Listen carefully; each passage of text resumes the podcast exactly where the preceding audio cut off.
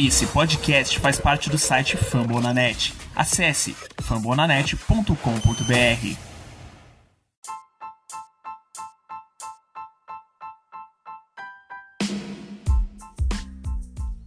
Fala galera que acompanha o Lakers no ar, tudo bom com vocês? Está começando mais um episódio do Lakers no ar, episódio Pocket. É, este episódio dedicado à vitória do Lakers contra o New Orleans Pelicans por 123 a 113. Teremos bastante comentários, teremos dois convidados nesse programa. E o primeiro deles é o Enzo, que vai falar um pouco sobre o jogo em si e vai dizer o, quais foram os pontos positivos, pontos negativos do Lakers na vitória contra o Pelicans. Lembrando que foi um jogo que o Lakers chegou a dominar, vencendo por 26 pontos. Anthony Davis de novo abençoado com a lei do ex fica um monstro imparável, 46 pontos, 13 rebotes. É, o LeBron James também já teve é, mais um double-double. Danny Green com uma das melhores performances ofensivas. E o Enzo vai detalhar detalhe por detalhe desse jogo aí. Fala aí, Enzo.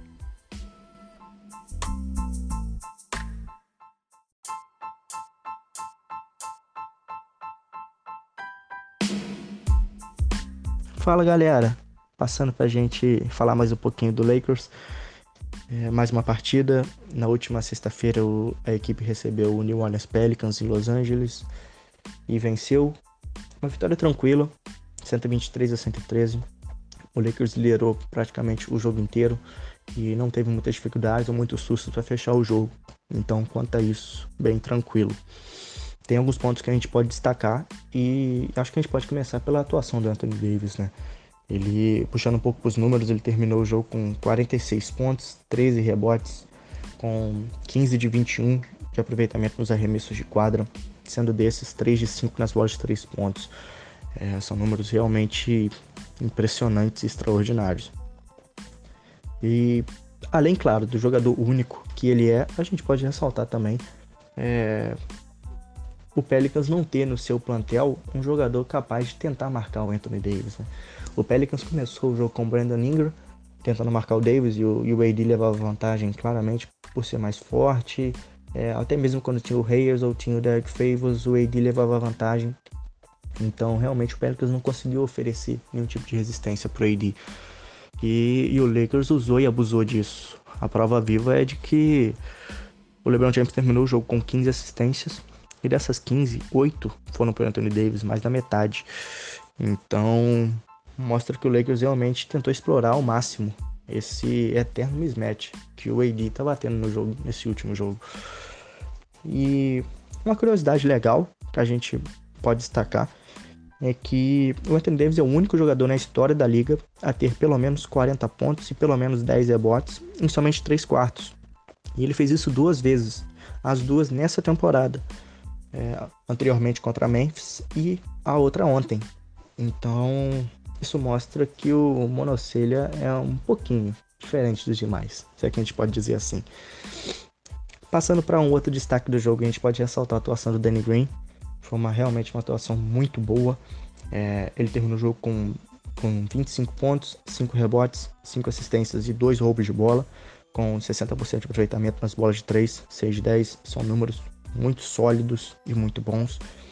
É, realmente foi uma partida muito boa do Danny Green, que acabou compensando a partida não tão boa assim do KCP.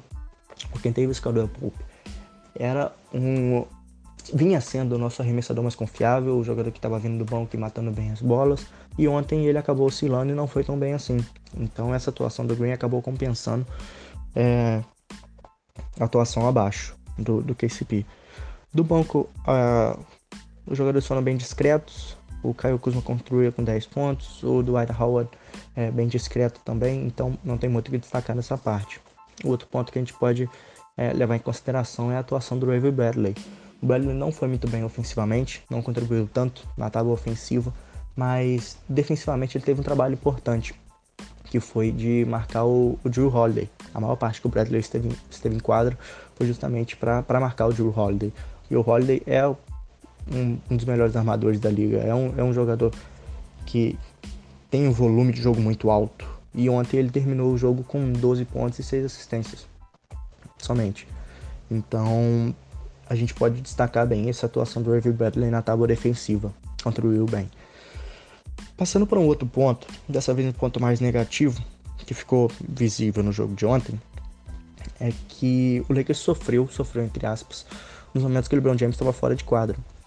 Já durante a temporada, a gente pode observar que os números do Lakers caem bastante quando o LeBron James está fora de quadra, está descansando. É, até certo ponto, isso é natural, pela qualidade do LeBron, lógico. Mas talvez não seja natural o quanto o nível cai. Cai bastante. E isso é algo que o nosso coach staff precisa tentar achar uma solução. É, ontem, especificamente, na sexta-feira especificamente, é, isso pode ser. É, esses números, essa queda foi potencializada pela ausência do Alex Caruso. O Caruso é um jogador muito importante para esse time. Ele, ele, é um ele é um dos melhores defensores do time, é um jogador realmente muito sólido. É, tem dos melhores plus-minus do time. Ele sabe atacar bem os espaços, e isso é importante quando você está jogando com LeBron James e Anthony Davis. Então, realmente, o Caruso é um cara que contribui bastante Principalmente porque, na ausência dele, quem ocupa o espaço na rotação é o Troy Daniels. E um backcourt formado por Troy Daniels e, e Rajon Rondo não tem funcionado nada bem. Isso potencializa a ausência do Caruso, que potencializa a ausência do LeBron em quadro. Então, ontem isso ficou ainda mais evidente. Então, é algo que a gente precisa rever e, e torcer bastante para o Caruso voltar o mais rápido possível. Sobre o jogo, a gente pode fechar por aqui.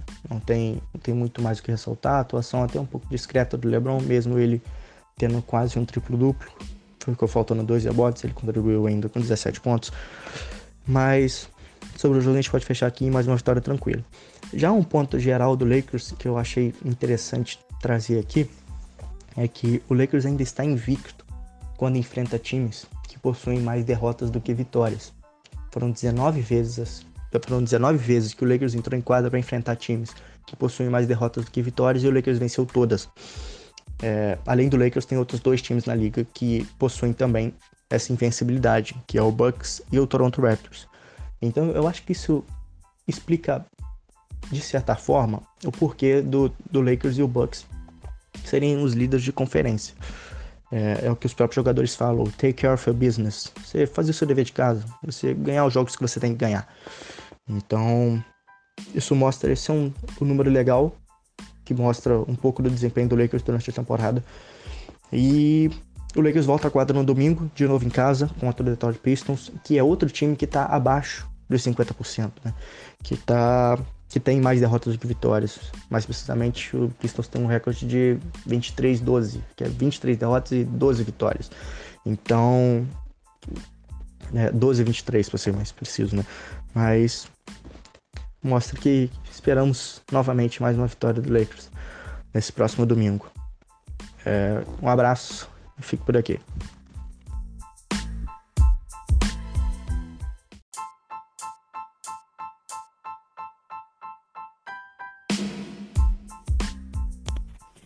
Muito bem, muito obrigado Enzo pela participação. É, os detalhes que ele apontou e principalmente é, o jogo do David do Avery Bradley é, é uma coisa que é muito subestimada no Lakers. Que ele nem sempre, ele e o Danny Green, os dois, nem sempre eles vão contribuir ofensivamente. Nem sempre o Danny Green vai fazer 25 pontos, nem sempre o Avery Bradley vai fazer 20 pontos como nos últimos jogos. Mas você percebe no papel defensivo deles marcarem geralmente a principal ou uma das principais estrelas do time adversário que realmente vai valer a pena ter os dois lá nos playoffs, numa rotação. Diferente de um certo camisa 9 que eu não vou nem citar porque o Enzo já falou bastante sobre ele. Vamos para um outro lado do podcast agora, porque além do Enzo fazer a análise do jogo, teve uma questão, obviamente, que veio pós-jogo é até uma foto do LeBron James falando. É, a gente deu muito pelo Anthony Davis, né? Ele fez uma foto zoando com a performance do Anthony Davis. Eu pedi pro Marcos Gerê, uma das pessoas que me incentivou a fazer o podcast nesse formato pocket, ensinou o, os programas tudo certinho. E ele é o ADM do Lonzo Brasil hoje é, sempre é torcedor do Lakers, mas hoje está acompanhando o Pelicans. E eu pedi para ele fazer uma análise do jogo dos meninos, do Lonzo, do Brandon Ingram, do Josh Hart. Uh, para quem não sabe, ele também tem um podcast do Pelicans. Vão lá no perfil dele, confiram. O perfil dele é Alonso Brasil. Eu não lembro agora se o perfil do podcast do Pelicans tem arroba, mas se não tiver, você vai no perfil dele que ele sempre posta lá. Ele, o Pelicans Brasil. É um podcast muito bom.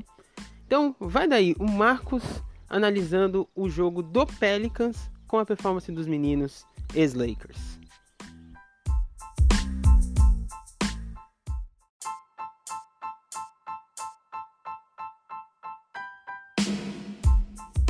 Fala Emerson, fala aí galera do Lakers no ar. É, quem fala aqui é o Marcos do arroba Lonzo Brasil. E o amigo Emerson aí pediu uma análise do jogo do Pelicans, principalmente dos garotos uh, ex-Lakers, né?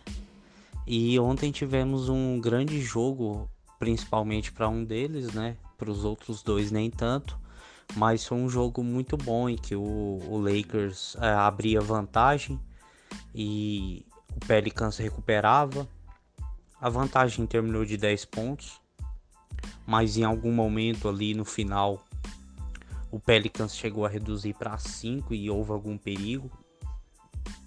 Muito embalado pela pelas atuações principalmente Lonzo Ball e de Etuan Moore. É, eles é, fizeram bastante coisa ontem, principalmente pontuando. Ah, e o Lonzo Ball foi o grande destaque, né? A cestinha do Pelicans. É o segundo jogo seguido em que ele sai como cestinha do, do Pelicans no jogo. Segundo jogo seguido com 20 pontos ou mais. Ah, é, parece um, um novo momento na temporada para ele. Vamos ver se se mantém, né? E ele foi muito bem mesmo e principalmente variando. A bola de três caiu, as duas que ele acertou no começo, é, depois não caiu mais, mas ele tentou outros arremessos e conseguiu pontuar sim. E isso é muito bom, uma coisa que a gente não via muito no Lakers. Ontem ele foi muito agressivo em relação à cesta. É, pontuou em, em fadeaway, floater, é, é, pontuou da mid-range, é uma coisa assim que é bem falho nele que ontem ele conseguiu a não não estava bem arremessando de três, então partiu para outras formas de pontuar. Já o Ingram e o, e o Josh Hart tiveram grandes dificuldades. O Ingram começou muito mal.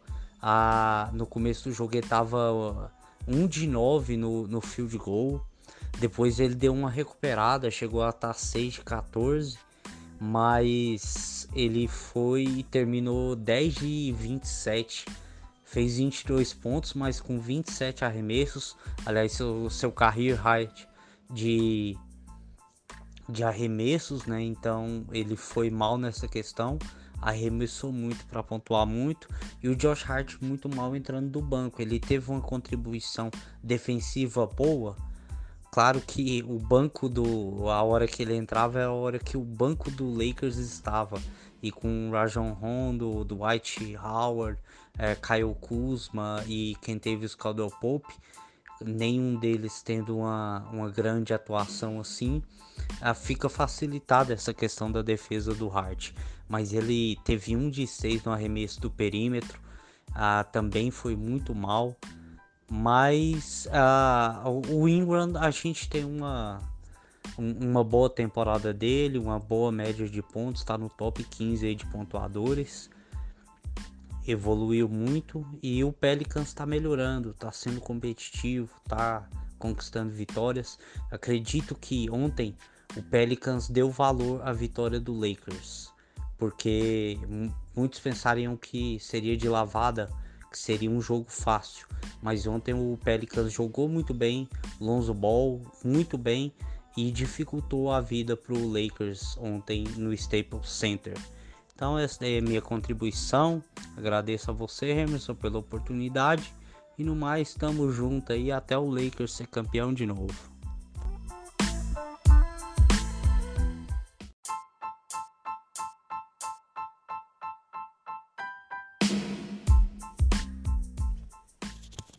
Valeu, muito obrigado, Marcos.